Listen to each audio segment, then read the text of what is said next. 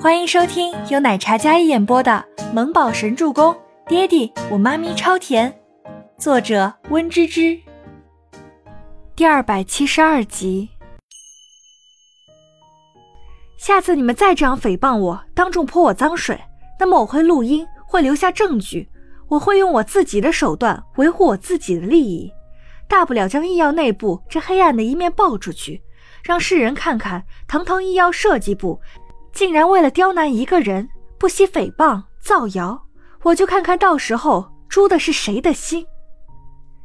倪清欢的自带气势的一面，真是让人有些畏惧的。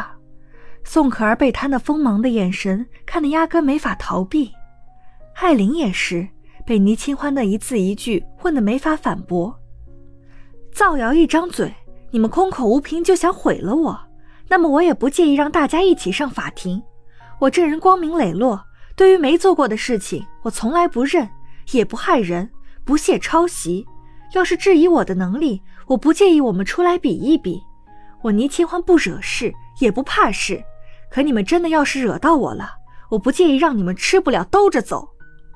倪清欢很少吓唬人的，但是他觉得自己不发威，真的让人以为是软柿子，好捏呢。整个设计部都是他清脆好听的声音。她就像是披荆斩棘、一路高歌的女王，用自己的气势还有自己的气场，将全场的人说的不敢出声。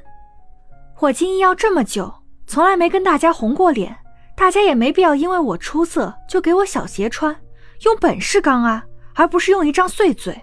设计师靠的是作品，而不是像菜市场大妈那样碎嘴。再让我听到一次，我录下来直接起诉，不管是谁。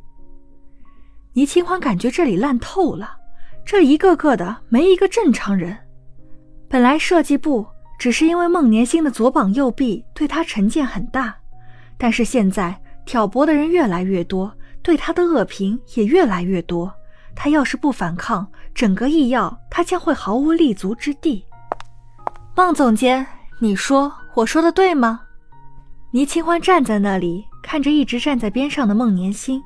他忽然微笑地询问孟年心，那小脸上如画的眉眼坦荡无畏，像是站在阳光底下明媚的少女一般，散发着朝气蓬勃、耀眼的光芒。而孟年心一身名贵的服装加身，但是那张粉底掩盖不住的苍白小脸，还有那阴冷的眼神，好似黑暗里的傀儡一般，眼底深处有一抹诡谲的光。两个人一明一暗。孟年星脸色毫无表情，两个人就这么对视着，感觉整个空间里只剩下他们两人。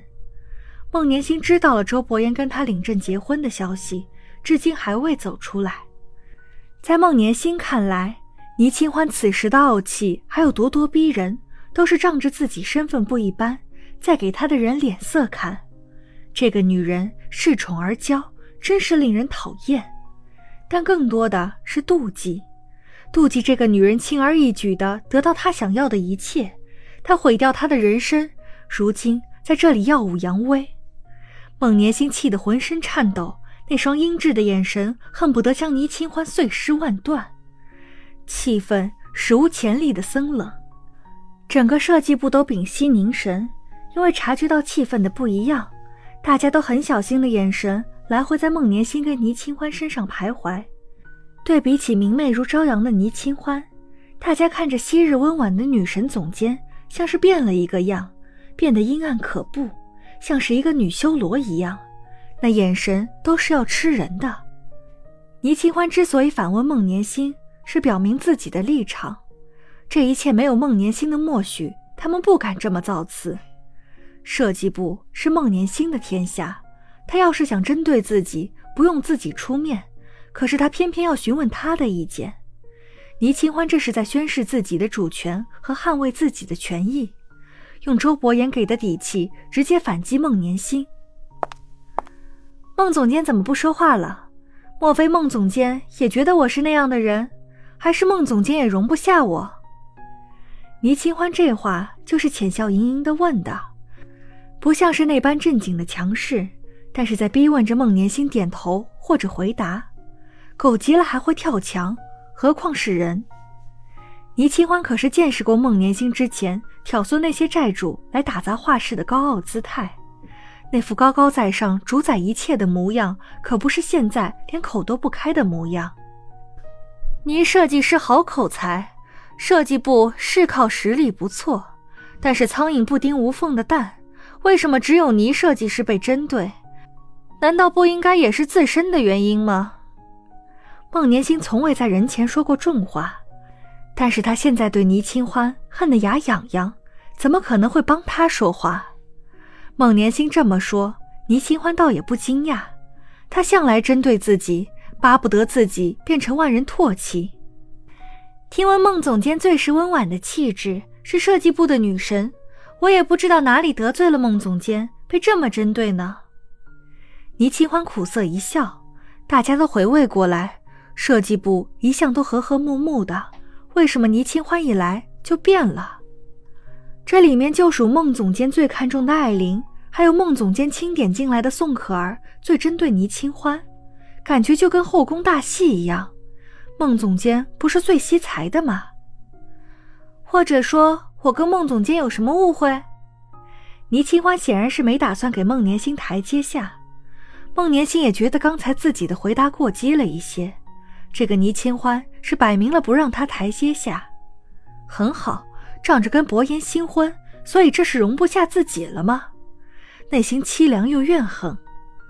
倪清欢，别给自己加戏，有时候同事之间小小的摩擦，没必要这么大动干戈。听说你上次还打了可儿，可儿都没有计较，你没必要紧咬着可儿跟艾琳不放。这里是设计部，不是在你家里。请你尊重所有人，大家是同事，不是你以前的跟班，想打就打，想骂就骂。说到这里，孟年心也是气势大变，显然是跟倪清欢对上了，指责他曾经脾气大，动不动就打人，一个比一个更狠。他让他下不来台，那他就要把他推到风口浪尖。本集播讲完毕。感谢您的收听，我们下集再见。